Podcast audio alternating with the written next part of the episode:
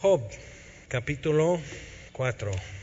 Si estuviste hace ocho días, recuerdas que ah, Job empieza después de un silencio de una semana eh, de no abrir su boca y todos los que sus tres amigos igual están ahí todo ese tiempo sin hablar. Y Job maldice el día que había nacido. Y quiere, que ese día se, mejor se borre, que nunca existió. Entonces empezamos a ver el problema y eso causa el dolor y la aflicción. Es que te sume tanto en un hoyo que es muy difícil ver más ampliamente y no puedes ver tu caso como parte de muchos otros casos. Y miles de vidas que también, pues Job dice, bueno, si no hubiera yo nacido, este, no, no estaría viendo todo esto y esta tristeza hoy. El problema es, ok, si yo no nacía, entonces mis hijos no se morían cuando cayó la casa encima.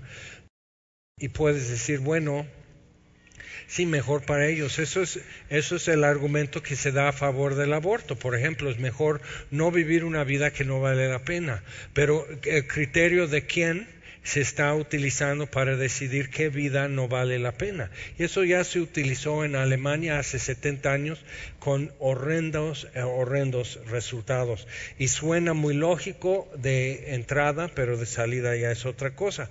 Entonces Job eh, piensa eso y podemos nosotros decir, bueno, pero pues Job Job tiene mucho dolor, está roto y destrozado y entonces él es, natural que él piense y hable así. Y sí, es natural que él piense y hable así. Y necesitamos ubicarnos en eso y saber que si te sucediera lo que sucedió a Job, estarías probablemente hablando como él y, y, y hasta faltándole respeto a Dios y todo. Entonces, cuando su amigo, su primer amigo, le responde, Elifaz, este, empieza su presentación y da como dos partes de eso. La primera parte es, bueno, pues lo podemos resumir en la frase tan común para nosotros, pues no que no tronabas, pistolita. Entonces, o sea, porque le dice, tú dabas consejo, ahora aconsejate. Que sí, que sí es cierto, o sea, todo lo que Job decía a otros afligidos, sí era verdad. Pero ahorita, ¿quién le va a decir a Job? No le están diciendo, Job, ten ánimo, Dios te ama, no sabemos por qué te está pasando eso, pero tú espera en Dios. No le dicen eso, sino, no, otro es, si el río suena, ¿cómo? Pues ah, trae agua, entonces, por algo, Job, nada viene de nada, entonces esto es por algo y causa y efecto. Y es la lógica que muchas veces aplicamos, pero la aplicamos mal porque no tenemos toda la información que Dios tiene. Y eso lo que tenemos en los primeros dos capítulos es más información, pero Job no disponía de eso. Entonces nosotros necesitamos ver, si yo no dispongo de esa verdad, estaría yo como Job y como sus amigos. De hecho, dice que en todo este asunto no pecó con sus labios. Las primeras seis pruebas que tuvo, que fue duro y la, la intención de Satanás era hacerle blasfemar a Dios y no pecó.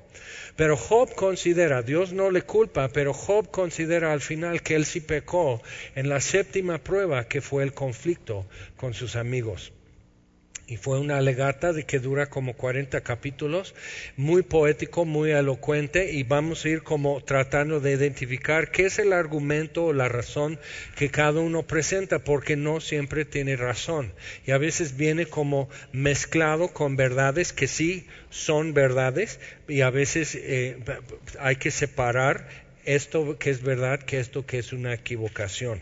Entonces vamos a dar lectura en capítulo 4 Dice, entonces respondió Elifaz temanita y dijo, si probáremos a hablarte, te será molesto. Pero ¿quién podrá detener las palabras, no, no, tuyas, sino las nuestras? O sea, no podemos quedar callados. He aquí tú enseñabas a muchos y fortalecías las manos débiles. Al que tropezaba enderezaban tus palabras y esforzabas las rodillas que caían. Ahora que el mal ha venido sobre ti, te desalientas y cuando ha llegado hasta ti te turbas. No es tu temor a Dios tu confianza y no es tu esperanza la integridad de tus caminos, que eso es mucho y eso representa la mentalidad que la mayoría tenemos. Y inclusive Job tenía eso. Job está cuestionando y hasta denunciando el universo entero porque yo he hecho bien y me va mal. Entonces, mucho el, concepto que se maneja es que si haces bien te va bien, si haces mal te va mal. Pero tenemos un montón de excepciones a eso, entonces realmente no lo podemos usar como regla. Por ejemplo, en, diciembre de 2004, cuando pegó el tsunami en Indonesia, este, 150 mil desaparecieron o murieron ahogados. Ok, 150 mil. Eso, es un, eso es un buen número. Quedaron 15 mil huérfanos nada más que Tailandia tenía que decir son tailandeses y no tienen familia. O sea, no es simplemente pues murió papá y mamá. No, no tienen familia. No hay nadie en el mundo que los reconozca. Entonces, ¿quién va a asumir responsabilidad de 15 mil huérfanos. Si nada más te regalan un gatito y ya estás viendo cómo lo haces. Entonces imagina la magnitud de eso y cómo podemos calificar. No, pues eh, bueno, es porque son esto, es porque son el otro. Hubo un caso, por ejemplo, en un pueblito de pescadores en Indonesia que vino el tsunami y borró, eliminó totalmente el pueblito. Pero los cristianos les obligaban a tener su culto eh, en el cerro, en el interior, no cerca al mar. Y él era más fresco en, junto al mar, pero tenían que estar en el interior, pues la ola no les alcanzó. Entonces era una persecución porque eran musulmanes estos y no es una, es una abominación que estén entre nosotros y como sucedió el 25 de diciembre tenían servicio de Navidad. Entonces algunos dijeron, pues ya ves cómo les va a los malos. Digo, Oh, bueno, entonces vas a Nigeria, entonces están yendo a pueblos y tocan puerta por puerta y si no confiesan que hay un solo Dios y su nombre es Alá y Mahoma es su profeta, entonces te matan. Entonces, ¿no que los cristianos? Entonces necesitamos ver eso, que el mundo, el cosmos está en caos, que eso es el efecto del pecado y eso más adelante vamos a aterrizar esto y ver, bueno, ¿qué es lo que Dios nos dice cuando las cosas no van como pensamos y como según hasta los refranes de los viejitos nos avisan cómo va a ser? Entonces, la primera razón que él, él da aquí es esto. Pues no que no tronabas, no que Dios es tu confianza, no que tú estás bien con Dios y no temes nada. Y sí, yo estoy bien con Dios y no temo nada, pero me sucedió algo y duele. Entonces Job no sabe qué pensar en eso y es normal no saber qué pensar y estar sumido en dolor. Eso es normal. Entonces te van a decir, no, no, no, no, no, todo lo puedo en Cristo que me fortalece y dejan de ver que Pablo escribió esto desde la cárcel donde no tenía garantía de salir vivo de ahí. Entonces él dice, yo he aprendido a tener escasez y a tener abundancia, pero como que no recuerdan de decir eso, que yo puedo ser pobre, yo puedo estar en quebra, yo puedo estar muriendo de hambre en Cristo que me fortalece. Y le no suena tan fabuloso eso. Ya no están, oh, sí, amén, gloria a Dios. O sea, ¿quién? A ver, ah, si yo lo recibo, hermano, es la promesa de Dios, sí, que vas a sufrir. Jesús dice, en el mundo tendréis aflicción, pero gozaos. Yo he vencido al mundo. Y eso empieza a dar la perspectiva que Job y sus amigos todavía no tenían. Que, el, eh, que la cosa está abarcando más espacio de lo que mi marco capta. Entonces vamos a leer versículo 7. Recapacita ahora qué inocente se ha perdido. Eso está duro. ¿Y en dónde han sido destruidos los rectos? Como yo he visto, los que harán iniquidad y siembran injuria, la ciegan. Lo que siembras lo, cosechas y eso dice en Gálatas 6, pero cuidado, porque lo que él está dando a entender es que el desastre personal y familiar y de salud de Job es una cosecha de algo que Job sembró. Ahora, ten, ten cuidado con eso, porque entonces mueren sus siete hijos, sus tres hijas, mueren en el desastre cuando cae la casa. ¿Ok? Y eso es por lo que Job sembró. Cuidado. Entonces empezamos como a, opinar y abrir la boca en muchas cosas y nos metemos en más problemas. Y hay algo que nosotros todavía no podemos tomar en cuenta, más nosotros que Job, pero todavía nosotros no tenemos toda la información. La vamos a tener, pero no la tenemos todavía. Entonces dice, como yo he visto, los que harán iniquidad y siembran injuria la ciegan perecen por el aliento de Dios y por el soplo de su ira son consumidos. Los rugidos del león y los bramidos del rugiente y los dientes de los leoncillos son quebrantados. El león viejo perece por falta de presa y los hijos de la leona se dispersan. Entonces está dando cierta sabiduría.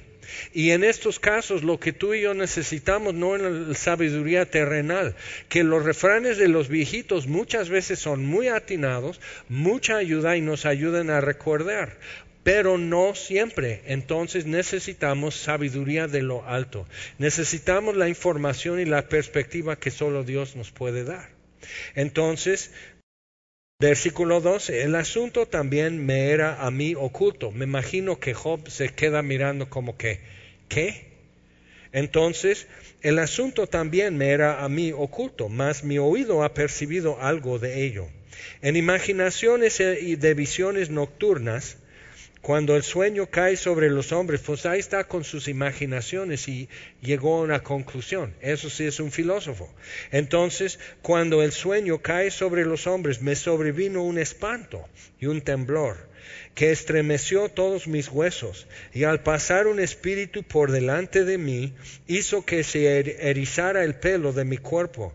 Paróse delante de mis ojos un fantasma, cuyo rostro yo no conocí, y quedo Oí que decía, ¿será el hombre más justo que Dios? ¿Será el varón más limpio que el que lo hizo? Entonces, otra vez cuidado. Aquí está dando algo que probablemente es un invento para dar más peso y autoridad a lo que está diciendo. Tuve contacto con el mundo invisible con los espíritus y uno de ellos me reveló lo que está pasando. Entonces hay que tener cuidado, que yo, yo, estuve orando por ti y Dios me mostró algo. Puede ser. Y todo se puede cotejar con la palabra de Dios y se debe de cotejar. Porque, por ejemplo, eh, en el instituto había una alumna, no en mi clase, no en mi grupo, este, pero que se acerca uno de los profesores un día dice, estuve orando y Dios me mostró mi pareja, que me voy a casar contigo.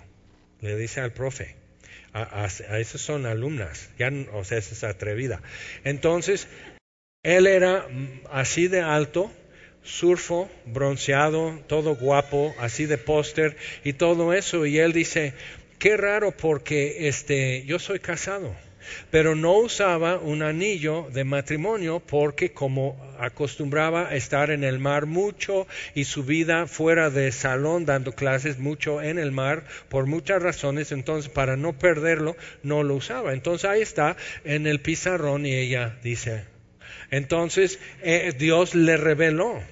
Entonces, cuidado con eso. O sea, ella no tenía toda la información. Entonces aquí está todas las riquezas y tesoros de sabiduría están en Cristo. Y aquí la palabra de Dios me va a decir. Entonces necesito venir diario, necesito venir a ser instruido por Dios y que Dios informe mi fe, cómo he de creer y qué es lo que debo de creer. Entonces, pero ahí está hablando Elifaz. Ahora, obvio, el libro de Job probablemente viene más o menos de los tiempos de Abraham un poco antes quizás, porque Temán era eh, eh, una ciudad en la zona de que después era de los, eh, los edomitas, o sea, los descendientes de Saúl, que todavía no, pero Temán ya existía. Entonces es temanita y nos da como unas ubicaciones geográficas para decir, bueno, cuándo y dónde esto sucedió. Entonces, este, Versículo 18 dice algo que es muy cierto. Dice aquí en sus siervos no confía. Ya vimos, o sea, entre lo que es problemas de audio, problemas de estacionamiento, problemas de, marcar tiempo, problemas de proyecciones. siempre han dicho que hay dos cosas ciertísimas en la vida que son impuestos y muerte. Y nosotros en Semilla hemos agregado una tercera cosa ciertísima que problemas de proyección. Entonces siempre va a haber, hasta que Cristo venga, eh, siempre va a haber eso y, así. Antes se, una, se, usaban himnarios y luego alguien no oía bien. Vamos a cantar el himno número 39. Se usaban himnarios y luego alguien no trae. Siempre vamos a tener ese problema.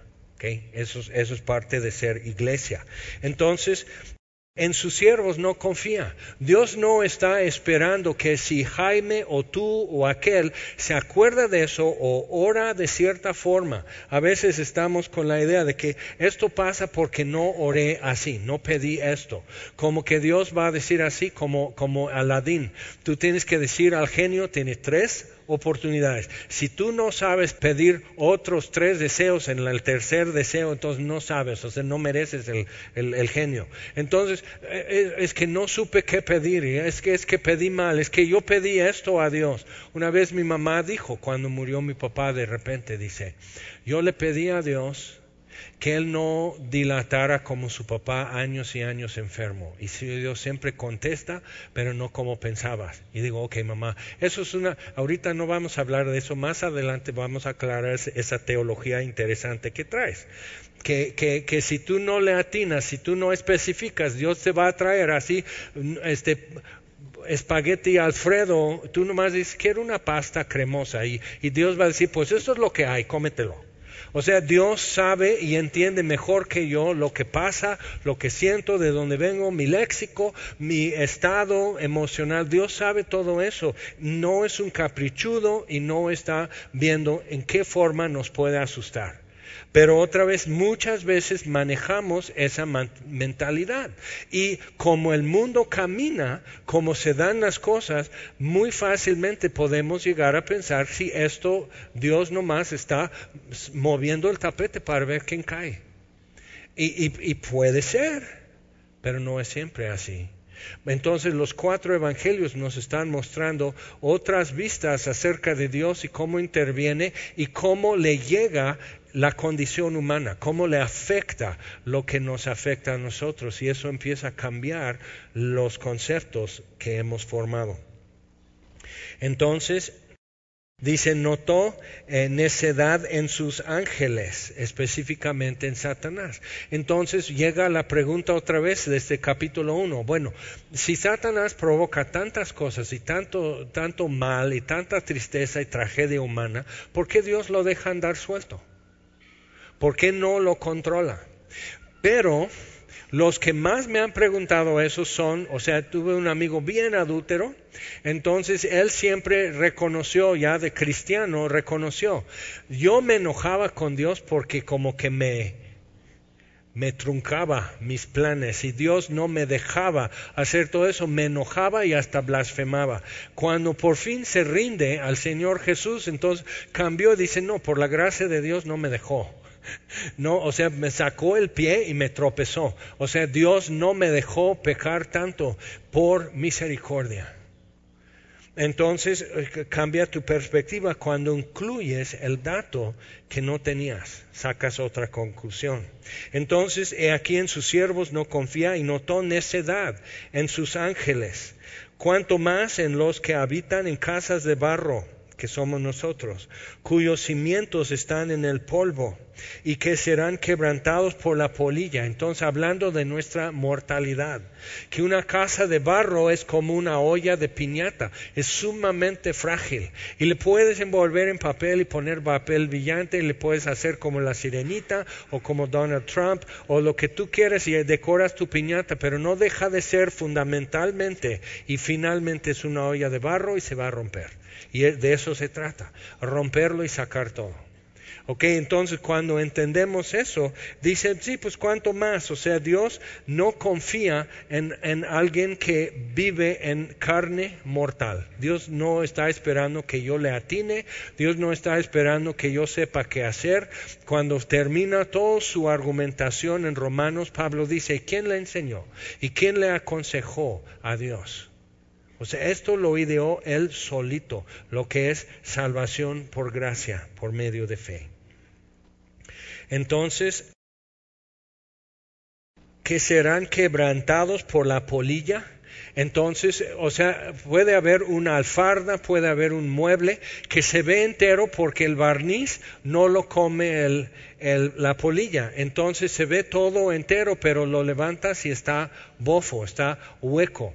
Entonces empiezas a caminar sobre un techado y empiezan a romperse las vigas porque realmente están huecas, ya se comió todo de adentro. Y estás, algunos de nosotros ya lo estamos viendo, o sea, dices, híjole, estas manchas en las manos, ¿De dónde? O sea, yo qué? O sea, yo, yo no voy a estar así. Yo, a mí no me va a pasar. Y, y Dios dice, aclaro, y serán quebrantados por la polilla. Es poco a poco, pero finalmente, ¡pum!, colapso. Entonces, de mañana a la tarde son destruidos y se pierden para siempre sin haber quien repare en ello. Su hermosura no se pierde con ellos mismos y mueren sin haber adquirido sabiduría. Inclusive eso, o sea, Dios no dice, bueno, te llevo hasta que tú entiendas. No, eso, es tu tiempo y no sabes qué marco de tiempo tienes, pero tienes que aprovecharlo, entender, decidir, responder y demás. Pero no sabes si te quedan 80 años o solo 50. Entonces, o 20. Entonces, ¿qué hacer con eso? Ahora, parte de lo que él está diciendo es verdad, pero parte es simplemente invento humano lo que él está proponiendo a Job. Entonces, en la primera parte está como diciendo, no, pues este, por algo te sucede esto, Job. Y tú, si eres tan sabio, Job, tú tenías que saber. Y antes de abrir tu boca para aconsejar al afligido, tenías que saber que podía ser afligido. Bueno, entonces todos estaríamos mudos. Todos tenemos razón y todos hablamos y todos opinamos y todo eso, pero sucede algo y de repente ya como que nos hace pensar y empezamos como a soltar las riendas un poco y dejar que otros manejen. Cierto, pero entonces ¿cómo vamos a caminar y salir adelante con eso? Vamos a capítulo 5. Dice, ahora pues da voces. ¿Habrá quien te responda? ¿Y a cuál de los santos te volverás? Y parece que nosotros, no, pues ahí está rezando a San Quilmas y aquí no, pues no encuentro mis lentes, entonces San Antonio y este no, pues no doy una nota y estoy en la alabanza, entonces Santa Cecilia y cada quien está con su santo y así dice, ¿a cuál de los santos te volverás? O sea, ¿quién en el cielo te entiende, Job? Pero entonces es un problema porque Job dice, yo creo que nadie. podemos llegar a pensar así. O sea, si yo me siento mal, si yo me siento desolado, si yo me siento olvidado de Dios, lo soy. Pero puedes estar equivocado. No cuentas con toda la información. Y por eso necesitamos información de fuera de nosotros, algo objetivo. Y por eso Dios dio su palabra, dio su revelación de sí mismo. y en cada página Dios está diciendo de alguna manera, así quiero ser conocido. Entonces ves a Dios en el diluvio. Y la voz de Jehová sobre las muchas olas, dándose a conocer, soy santo y soy justo y el juicio viene. ¡Pum! Y el diluvio y llevó a todos. Entonces, ¿cómo Dios quiere ser conocido? Y luego el leproso llega ante Jesús y dice, si tú quieres, no dudo que puedas, pero si tú quieres, me puedes limpiar. Y ahí está, pendiente de lo que Jesús quiere. Jesús dice, quiero. Extiende la mano, le toca, que eso requiere más valor, le toca y quedó limpio. Entonces, eso, ¿cómo quiere ser conocido? ¿Te das cuenta? Y en cada página de tu Biblia vas a ver eso. Ve preguntando en tu Biblia cuando vas leyendo, ¿cómo, ¿qué es lo que Dios me está diciendo? ¿Cómo quiere ser conocido? Pero el hecho de que yo no tenga la respuesta no le obliga a Dios. Eso es durísimo, pero es un mensaje en el libro de Job. El hecho de que yo tenga duda no le obliga a Dios a resolver mi duda. dice, no, pero qué cruel. A ver. Pero, o sea, Dios, ¿qué te debe? Entonces, la gracia y la verdad vinieron por medio de Jesús, el prólogo de San Juan. La ley vino por medio de Moisés y es lo que queremos, reglas y mandamientos y ordenanzas y consecuencias específicas, eso es lo que queremos.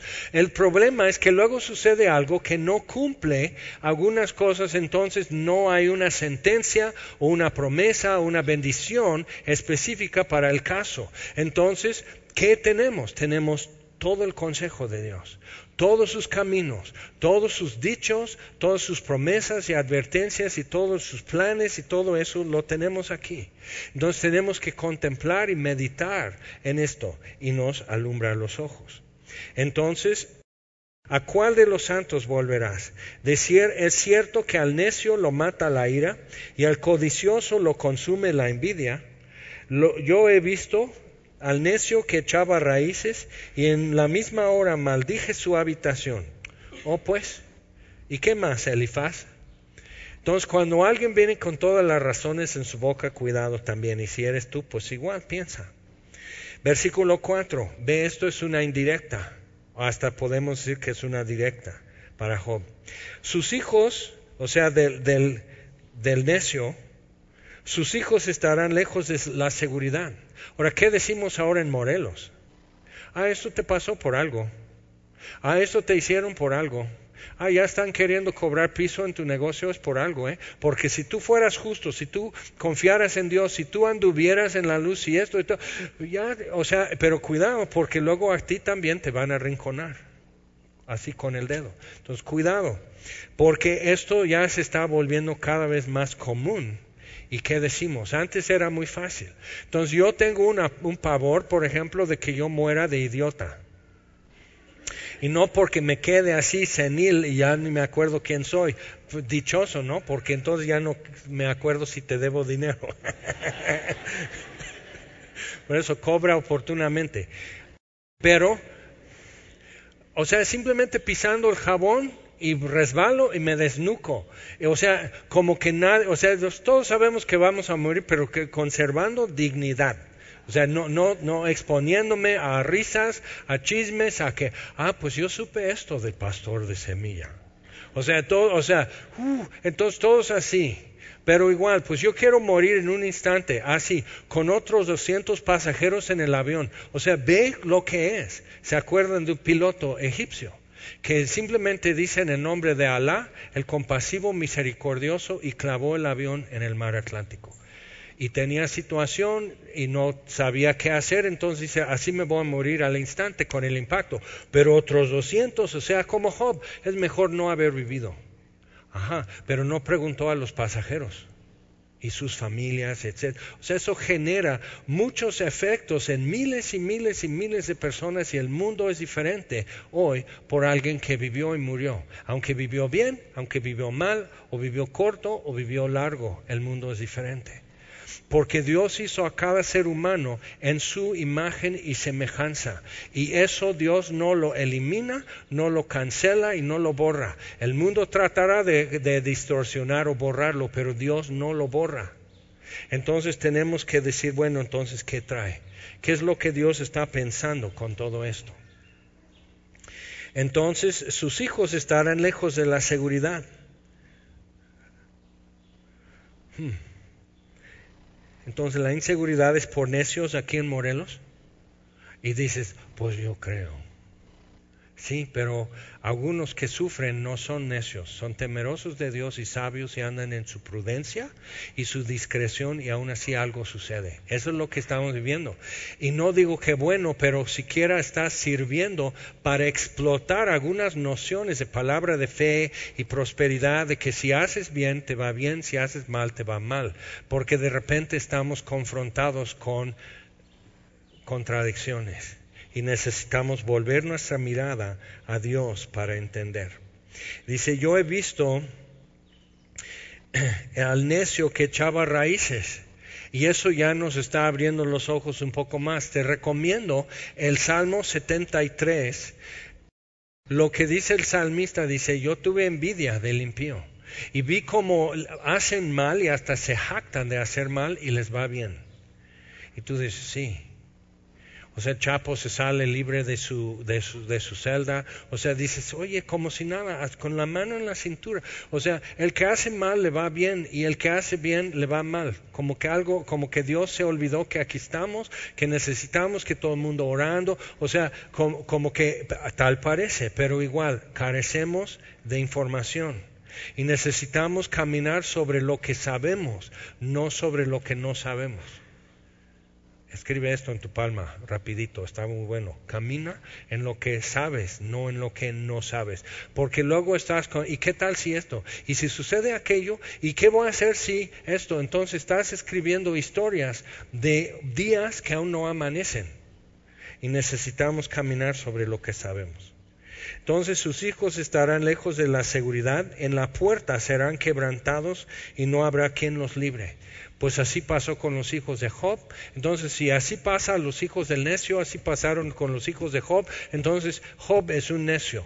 O alguien se equivocó en interpretar la situación. Entonces Elifaz está opinando y está opinando mal, usando verdades, pero llegando a conclusiones equivocadas. Versículo 5, su mies comerán los hambrientos y sacarán de entre los espinos y los sedientos beberán su hacienda, porque la aflicción no sale del polvo, ni la molestia brota de la tierra. Pues esto viene de ti, Job. Eso, eso no ah, es, es, como el coronavirus que simplemente porque pasa junto a ti uno que medio tiene ojos así de resortera, entonces pues ya me voy a enfermar. O ya no voy a comprar en Walmart porque son puras cosas de la China, a lo mejor me da. Entonces, o sea, así cada idea que puede haber, ¿no? Entonces no sé cómo. No, o sea, eso no viene de nada, Job, es por algo. Entonces, si el mal te sucede es porque hiciste mal. Y Job dice, ¿pero qué? Díganme en qué. Y que Dios me diga qué hice mal para que me arrepienta. Para que busque el perdón, que reconoce, reconozco si me dice. Entonces, y esta alegata va a durar así, porque cada uno va a decir, y Job va a decir, ¿pero en qué? Especifíquenme.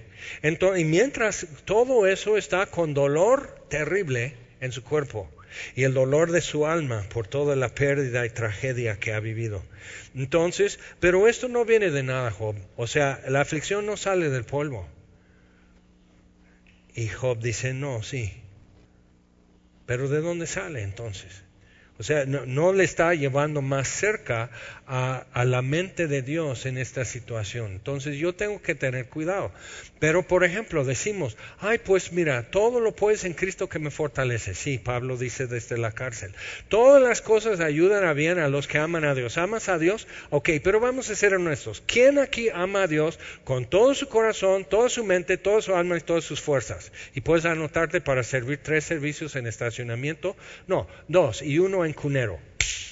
Va porque así, porque amas a Dios, ¿de acuerdo? Entonces te das cuenta, o sea, sí, pero si no amo muy bien a Dios, no me va muy bien en todas las cosas. Te das cuenta como que agarramos ese texto y lo vamos a ver en su contexto y realmente es consolación y esperanza para nosotros y eso da la apertura que Job y sus amigos en este capítulo no tienen. Versículo 7. Pero como las chispas se levantan para volar por el aire, así de su elocuencia, es muy padre lo que dice, como las chispas se levantan para volar por el aire, así el hombre nace para la aflicción. Y dices, ay sí. A ver, no. Ahora, checa eso. Si te has tenido alguna vez dolor de muela, ¿es normal o no es normal? O sea, si dolor de muela fuera normal, universal en todos los seres humanos, no tendríamos la terminología. Simplemente eso viene implícito en la palabra vivir. O sea, si yo te digo buenos días, ¿estás respirando? Si tú dices buenos días, ya sé que estás respirando. Respirar es parte de vivir. Es automático y viene implícito implícito en la palabra vivir. Entonces, si yo digo, tengo dolor de muela, estoy diciendo, hay algo que está robando toda mi paz y toda mi serenidad y todo mi gozo porque duele. ¿Ok? Entonces, si el dolor fuera normal, y tenemos que diferenciar entre normal y universal. ¿Ok? Es como decir que rebelión en adolescentes es normal. No, rebelión es el pecado de Satanás, no es normal pero sí es universal porque todos pecaron y están destituidos de la gloria de Dios. Entonces tenemos que diferenciar. El mundo no está como Dios lo hizo. El ser humano no está como Dios lo hizo. Entonces, al, reconocer eso, puedo decir, ok, entonces puedo hacer bien y me sale mal. Y puedo hacer mal y me sale bien. No siempre. Por eso Salmo 73, el salmista no tiene toda la información. Y dice, ya estaba llenado de, lleno de amargura. Y mi alma ya, o sea, digo, ¿ya para qué? O sea, ¿por qué me esfuerzo y trato de hacer justo? Trato de tratar a todos justamente y hacer bien a todos y así ayudar, etcétera. Y luego este que es un violento y es un jactancioso y él blasfema a Dios y le va bien. Entonces, ¿para qué me esfuerzo? O sea, madrugo y me canso y sacrifico y mira, este se va riendo de todos. Entonces ya no lo voy a hacer. Es en vano que me he lavado las manos. Ya no. Entonces dice, hasta que entré en el santuario y vi el fin de ellos. Y eso cambió su perspectiva. Es la información que él no tenía, que delante del Dios del universo, el Creador, infinito, eterno y santo, ya, o sea, ¿quién puede estar en pie? Nadie. Pero ¿quién vuelve a levantarse delante de él? El que es perdonado. Entonces eso cambia todo y dice, no, les has puesto en lugares resbalosos. No es tan fácil para ellos. Pero otra vez, lo que yo necesito entender es que el arco de toda mi historia que cuando inicié y cuando termino. Necesito entender y recordar que en Efesios 1 dice que nos escogió en Cristo antes de la fundación del mundo. Entonces, antes de Satanás, diciendo, Job te sirve porque le has bendecido. Entonces, antes de Satanás, antes de la caída de Satanás, antes del huerto de Edén, antes de, los de galaxias y todo eso, antes de todo, el puro consejo de Dios en su mente, lo que Él propuso, nos escogió para estar en Cristo. Pero pasó mucho tiempo, milenios han pasado para que en un momento tú y yo, escuchando, pensando, juzgándolo, quedando convencidos, dijimos, sí, necesito un Salvador y Jesús lo es. Y creímos. Entonces necesito ver eso, eso es un momento, pero Dios tuvo un propósito en todo esto y, mi tiempo de mortalidad, y tú puedes ver en lápidas y sepulcros así cuando nació, cuando, cuando murió, pero eso no es la historia de su ser, es la historia, el marco de su mortalidad, su acta de nacimiento, su acta de difunción, eso es así, que marca esto nada más, pero antes de nacer ya existía durante nueve meses. Y después de morir, ¿qué? Entonces todo lo que abarca mi ser, cuando cielo y tierra pasen y nosotros estemos de pie delante del Cordero de Dios, ya tendremos una información que hoy no tenemos. Entonces, si yo puedo captar eso y decir, bueno, entonces Dios tiene algo que está haciendo que porque no tengo un marco suficientemente grande y ancho y alto, yo no puedo ver toda la información de lo que Dios trae y lo que Él piensa y está haciendo. Entonces todas las cosas ayudan a bien, Romanos 8, 28, todas las cosas ayudan a bien a los que aman a Dios y dices, pues yo creo que nos va mejor de lo que amamos, porque nadie ama a Dios como puede y debe y nos va muy bien porque dice, esto es los, los, que conforme a su propósito son llamados. Eso quiere decir que le amo porque Él me amó primero. ¿Ok? Juan 4.10. Nosotros le amamos a Él porque Él nos amó primero. Entonces cuando empiezo a ver todo eso, digo, ok, entonces Dios tiene un propósito, conforme a ese propósito soy llamado. Y en X momento entendí y respondí. Y empiezo a caminar y medio gatear y medio tropezar y medio distraerme y medio desviarme y llegar tarde a la iglesia y lo demás. ¿Ok? Entonces ahí vas con todo eso cuatrapeando y llega el momento que Él ya te lleva a su casa de una forma u otra. Ya, tiempo, ya terminó esto, pero no terminaste tú. Entonces, delante de Él, cuando cielo y tierra pasen y en su presencia eternamente, dime qué información que hoy no tenemos tendremos entonces. Y eso cambiaría nuestra, nuestra idea y nuestra, nuestra conclusión. Y por eso sabemos No lo hemos comprobado, pero sabemos que todas las cosas ayudan a bien a los que aman a Dios. Esto es los que conforme a su propósito son llamados. Entonces, lo que luego hacemos es que no, pues, ¿cuál, ¿qué es el propósito de Dios? No, pues este dolor de muela es para que tú fueras al dentista y no a este lugar porque este se encendió y salió gente herida y muerta. No sé cómo salen muertos porque se supone que muerto ya te quedas, pero pues, ahí está. Entonces, no, pues sucedió esto. Michael Jackson tenía una cita para, para ver una para producción de una película y, pero quedó dormido en el hotel y no fue a las Torres Gemelas donde su cita el 11 de septiembre de 2001, o si no, moría mucho antes. Y, y dice, sí, pero después murió. Exacto. Entonces, ¿qué es? O sea, la información que tú y yo no tenemos. Hubo un accidente terrible en automóvil, en carretera, y hubo vidrio y todo eso, y la señora estaba así con un vidrio en, en su cuello, así y su esposo llega y le está acomodando hasta que llegue la ambulancia y lo que él no supo es que metió más el vidrio en su cuello y dices, no, pues qué ingrato, qué, torpe, bruto, deja que los de la ambulancia lo hagan. Pero después el médico le dice, de no haber hecho eso se sangraba, o sea, literal cerró o sea, tapó el pedazo de vidrio, cerró su yugular. Él no sabía, no era que, ok, yo, esto, yo vi eso en NCIS, entonces yo voy a... No, no, no, no. Él no supo, ella no supo, los de la ambulancia, el cirujano se dio cuenta y así le pudieron salvar la vida. Entonces, ¿quién sabe esto que dolió, esto que le dejó cicatriz y todo eso, pero no murió?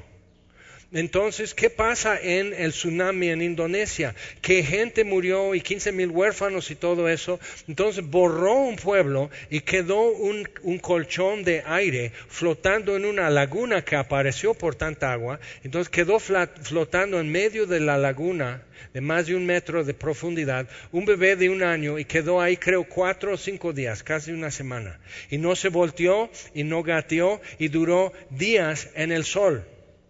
O sea, tú y yo en, cuanto, en cuatro días ya estamos que ya entiérrenme. O sea, yo ya no. Entonces, ¿cómo vivió ese bebé? ¿Y cómo es que la ola que destruyó un pueblo simplemente hizo esto con el colchón de aire y lo dejó flotando donde animales no lo alcanzaran? Pero gente le pudo rescatar y dices, ¡Ah! porque es una criatura, porque es inocente. Y digo, cuidado, cuidado porque estás operando con información contaminada, información que no es bíblica, y entonces empiezas a sacar conclusiones equivocadas. Entonces sucede una tragedia en una familia, en una persona, decimos, esto es para esto, eso es para que por fin dejen de ser tan este, enfermizos y tan ah, codependientes, y esto es para que tu papá ya vea, o sea, sacamos conclusiones. Y digo, ten cuidado de eso, ten cuidado porque no tenemos toda la información. Algunas cosas son obvias y otras no tan evidentes y necesitamos mucho más pararnos un paso atrás y tratar de ver un marco mucho más grande que inclusive va a tener un principio antes de la fundación del mundo y un fin cuando pasen cielo y tierra. Y si puedes ver eso, entonces obvio el dolor y la aflicción y la tristeza en mi vida y en tu vida puede tener un uso y un fin que solo Dios sabe. Y si me volteo a mirar a Dios, quizás capte algo que dejaba de ver. Entonces, dice versículo 9, dice, yo buscaría a Dios, encomendaría a Él mi causa, implicando con esto, dando a entender que Dios no lo está haciendo, el cual hace cosas grandes e inescrutables y maravillas sin número, que da la lluvia sobre la faz de la tierra y envía las aguas sobre los campos, que entonces habla de la grandeza de Dios, que, que, Job está, ajá, sí. ¿Y a, a, dónde vas con eso? A veces alguien como Elifaz y sus amigos nomás hablan porque porque no saben a quién pasar el micrófono. O sea, está alargando su, su opinión y no está diciendo más. Que pone a los humildes en altura y a los enlutados levanta seguridad hasta que no. Que frustra los pensamientos de los astutos. a menos que no, para que sus manos no hagan nada, pero luego hacen, que prende a los sabios en la astucia de ellos y frustra los designios de los perversos, a menos que no. Entonces ve el problema, él está poniendo como un precepto general que así suceden las cosas y así no siempre suceden. Entonces tienes que ver, o sea, si tú estás haciendo una ley de física, por ejemplo, Tienes que asegurar que así siempre sucede. Entonces, una ley de física como gravedad o algo así, magnetismo, temperaturas, masa, moléculas, o sea, todo eso. Cuando tú estás viendo todo eso, tienes que tomar en cuenta algo. Y aún así los científicos no saben por qué los protones, neutrones y electrones de un átomo, por qué se mantienen juntos. Porque la energía que tienen es para una explosión, o sea, una bomba nuclear. Entonces, ¿por qué se mantienen juntos? No saben.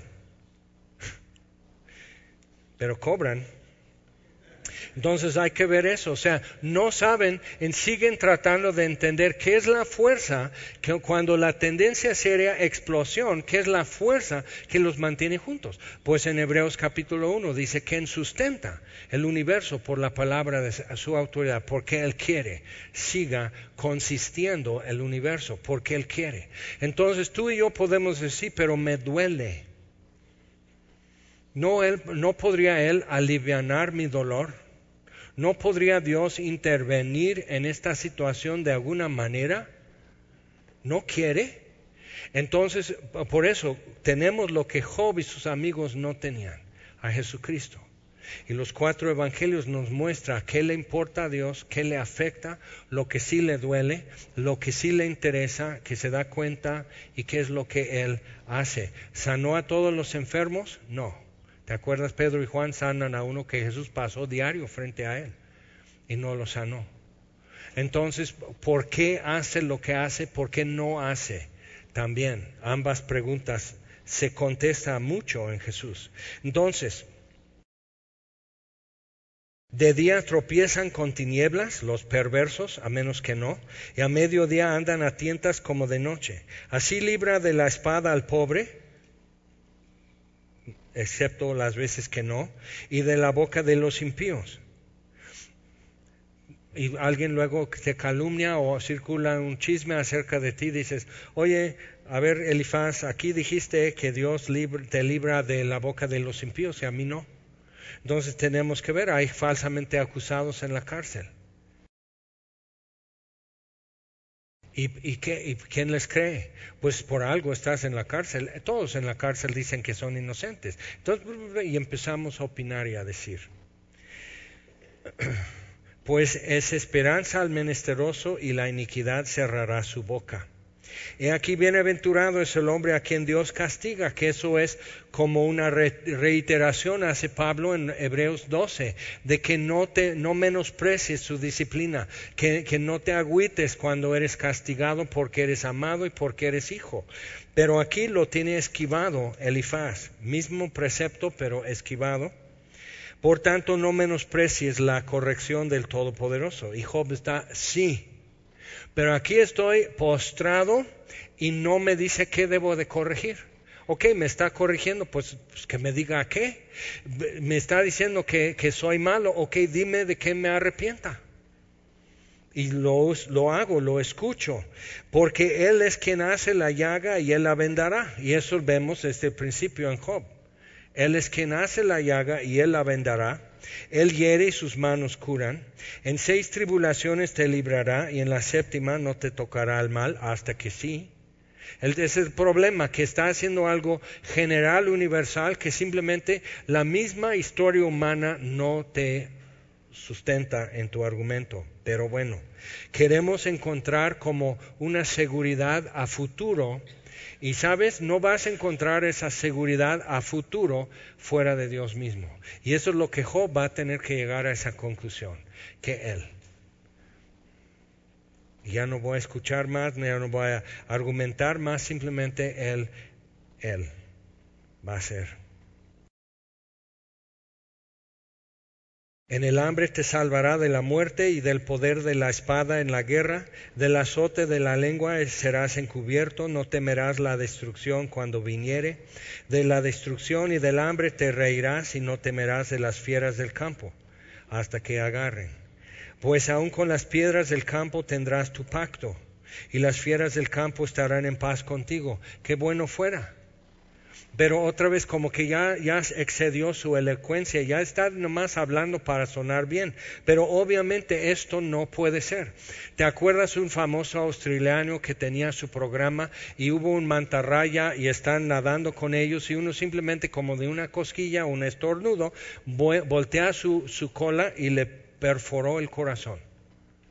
Y es un hombre que sabe con quién está nadando y todo eso y muere al instante. Y dices, a ver, ah, es que no era cristiano. Cuidado con eso, porque lo que, o sea, si un alacrán, si tú te vas a dormir y quitas el cobertor y la sábana y hay un alacranzote así, haciéndote así con sus, así, y tú vas a decir, ah, no, pues mira, ¿qué? O sea, o sea, a las fieras del campo, ¿Qué puede pasar? Hasta Jesús dice que pueden pisotear así escorpiones. Entonces, pues, adelante. ¿Te acuestas o decides desinvitar el, el alacrán? Entonces, pero suena muy bien cuando Elifaz lo está diciendo. Claro, porque él no lo está viviendo. Entonces tenemos que ubicarnos en otro punto de vista, no de él. Versículo 24, sabrás que hay paz en tu tienda, visitarás tu morada y nada te faltará. Asimismo echarás de ver que tu descendencia es mucha. Otra indirecta a Job, que todos sus hijos se murieron. Y tu prole como la hierba de la tierra. Vendrás en la vejez a la sepultura, como la gavilla de trigo que se recoge a su tiempo. He aquí lo que hemos inquirido, lo cual es así. Óyelo y conócelo tú para tu provecho. Entonces Elifaz termina y Job ya va a hablar. Pero vamos a Romanos 8 a ver ya en su contexto este maravilloso versículo. Pero si lo puedo ubicar bien en su contexto, es mucho más fuerte, es mejor sustento y mejor esperanza que me da. Romanos 8, versículo 20.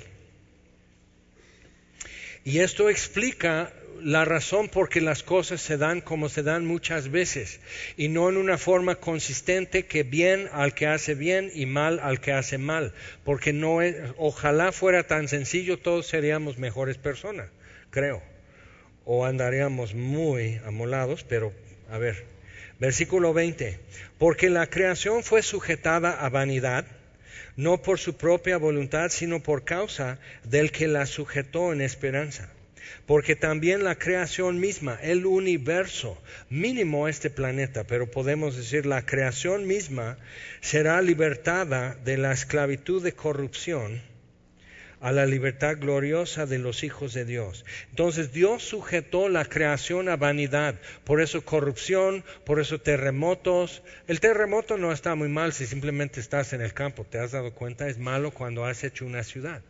Y fue Caín el que hizo la primera ciudad. Creo que con eso empezamos a darnos cuenta de que quizás Dios no tenga la culpa de muchas cosas. Pero bueno, entonces está con todo eso y eh, la creación no es como era. Entonces hay virus y siempre tenían que haber, pero ahora ¿por qué hay virus que nos matan? Mínimo varicela, pero ¿qué tal zóster? Que es lo mismo nada más de adulto, está de reírse. O sea, eso es horrible. Entonces, ¿por qué? ¿y esto por qué existe? ¿Por qué Dios hizo esto? Pero piensa que Adán no estaba así correteado por un león en todo el huerto de Edén. Que el león ahí estaba y no, no había problema. O sea, la naturaleza era diferente tanto de la creación como del ser humano. Pero Dios sujetó esto a vanidad en esperanza. Entonces Dios está esperando algo. Entonces tengo que ver que el arco de mi existencia tiene que abarcar antes de la fundación del mundo y después que pase en cielo y tierra. Eso es mucho. Pero es suficiente perspectiva como para decir, ok, ¿qué es lo que Dios está esperando de sujetar las cosas que no suceden bien? José José cantaba que el amor acaba Y dices, ay, sí, cierto. Porque tiempo tiene grietas, simplemente pues, porque grietas tiene el alma, es muy cierto. Y Jesús dice, si alguno tiene sed, venga a mí. Sí, el amor acaba, pero hay más. O sea, ve el mundo hasta donde puede entender y describir la existencia. Y lo dice bien y lo expresa bien, pero no tiene toda la información. Jesús da más información y cambia lo que pensamos y lo que creemos posible. Y eso ya es esperanza viva. Entonces, dice, Versículo 22, porque sabemos que toda la creación gime a una y a una está con dolores de parto hasta ahora. Entonces la creación no está bien, pero algo viene. Y no solo ella, sino que también nosotros mismos que tenemos las primicias del Espíritu, nosotros también gemimos. Entonces también está eso. Nosotros no estamos bien. No estamos como hemos de estar en un futuro. Y gemimos también esperando la adopción, la redención de nuestro cuerpo. Porque en esperanza fuimos salvos, mi esperanza y la esperanza de Dios. Pero la esperanza que se ve no es esperanza porque lo que alguno vea, ¿qué esperarlo? Y necesitas pararte y decir, ok, Jesús sabe lo que estoy pasando, Jesús sabe lo que estoy viviendo, Jesús sabe lo que no sé. Jesús tiene la respuesta, pero no me la tiene que decir. Y eso es duro muchas veces. Sabe la respuesta y no abre su boca. ¿Por qué? Marta y María dijeron lo mismo con la muerte de Lázaro. ¿Por qué no viniste? Pudiste haber venido. ¿Por qué no lo hiciste? Y esa pregunta queda flotando en el aire. Jesús la agarra y la manda al sepulcro y saca a Lázaro, pero cuando Él quiere. Entonces tienes que decidir, él sabe bien y hace de acuerdo con lo que Él sabe o hace de acuerdo con mi ignorancia. Porque entonces yo ignoro por qué está sucediendo esto o aquello y creo que Él tampoco sabe. Y por eso cuatrapea también en sus respuestas a mis oraciones. ¿O será que Él sabe algo que no me divulga, pero sabe algo y está haciendo un propósito más grande? Vamos a seguir adelante. Dice, pero si esperamos lo que no vemos, con paciencia lo aguardamos. Versículo 26. Y de igual manera el Espíritu nos ayuda en nuestra debilidad, pues qué hemos de pedir como conviene no lo sabemos, pero el Espíritu mismo intercede por nosotros con gemidos indecibles. Entonces la creación gime, nosotros gemimos y el Espíritu dentro de nosotros también gime. Dios gimiendo gemidos de parte de Dios, gemidos de parte de Jaime y gemidos de parte de la creación. Entonces yo voy en la carretera y veo un perro que atropellaron. Eso, yo no, soy de esos que, ay, sí que son... No, pero además digo, ay. Sí, o sea, ese perro no, para eso no nació. Cuando ves un perro que ya fue atropellado y anda cojo y está lleno de sarna, yo nomás así digo, así no era. Y cuando veo a alguien que lo conocí joven y robusto y todo, de repente lo veo así afligido y quebrado y todo eso, digo, pero ves que el hombre nace para aflicción, pero no. Nacimos para gozo y por eso siempre estamos huyéndonos de aflicción y siempre estamos huyéndonos del dolor porque no es normal, es universal, pero no es normal. Entonces necesitas diferenciar entre eso y decir, por eso hay nostalgia. Recuerdas cuando había gozo, cuando la vida era más fácil. Y recuerdas eso y dices, nunca, no sé si algún día voy a volver a tener gozo y paz. Ajá, pero tuviste. Entonces necesito aferrarme a eso, decir, ok, esto, esto es real. Y esto que también me pasa es real, pero no es para siempre. El propósito de Dios es el que se va a ver. Entonces dice, mas el que escudriña los corazones sabe cuál es la intención del Espíritu, porque conforme a la voluntad de Dios intercede por los santos. Y sabemos, entonces llega a esta conclusión, y sabemos que a los que aman a Dios, aunque no perfectamente, Todas las cosas, sin dejar fuera alguna, todas las cosas les ayudan a bien. Pero el bien está más allá de mi vista. Como el origen del bien y el mal en mi vida es antes que yo naciera. Entonces, todas las cosas les ayudan a bien, esto es a los que conforme a sus propósitos son llamados. Y en eso tiene que descansar tu esperanza. Conforme a su propósito soy llamado. Y me dijo, ven. Pero ¿qué dijo? A ver, los adúlteros alcen su mano. Vengan adúlteros. A ver, chismosos. Vengan chismosos. Y tú también, porque chismosa que dice que no. Entonces, a ver los mentirosos, a ver los codiciosos, a ver los ladrones, los estafadores, los que no declaran bien sus impuestos, etcétera. Ok, venga. Dice, el que tiene sed, venga a mí. Y luego el adúltero dice, ya me di cuenta que mi adulterio es por sediento. Mi robo, mi estafa es por sediento. Mi droga, mi alcohol es por sediento. Mis chismes, te haces importante. Sed sed de ser importante en la vida de alguien, entonces chismoso. Es por eso. Entonces empiezas a decir, si no tengo sed, ¿cuántas cosas ya no me dan vergüenza? Ya no tengo que ocultar nada si ya no tengo sed. Pero cuando dices sediento y te paras y hay un adúltero aquí y un estafador aquí, dices, no, pues van a pensar que yo, yo nomás soy un simple chismoso común y corriente, esos son los criminales, ¿yo qué?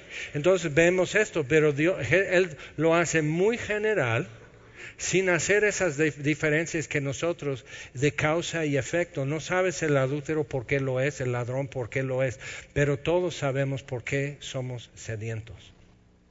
Y dice, venga a mí, beba. Entonces eso ves, que eso cambia la perspectiva. Y entonces si yo puedo entender que el propósito de Dios, ah, según yo soy llamado por Él, y me amó primero para que yo le ame, entonces todo ese propósito, Dios está haciendo algo que simplemente no cabe en mi lente, pero sí es interesante.